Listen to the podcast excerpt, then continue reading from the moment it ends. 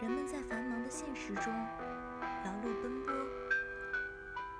于凡尘俗世里摸爬滚打，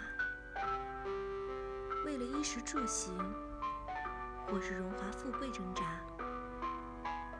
精神世界却在这个过程中逐渐走向空虚和贫瘠。也难怪王尔德会说。生活是世上最罕见的东西，大多数人只是存在，仅此而已。柔软鲜活的心灵，在日复一日的奔波中，逐渐变得麻木。无论是痛苦烦恼，还是心浮气躁，总还尚存生气，而麻木。是最可怕的情况。麻木的心是死水一潭，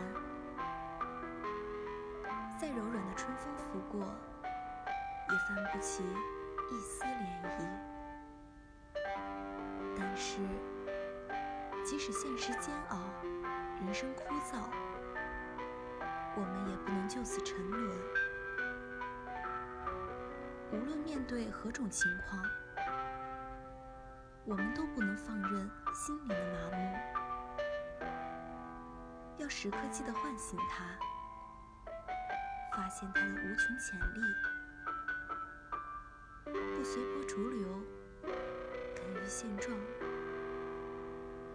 去成为自己生命的主宰，用心体会自己的人生。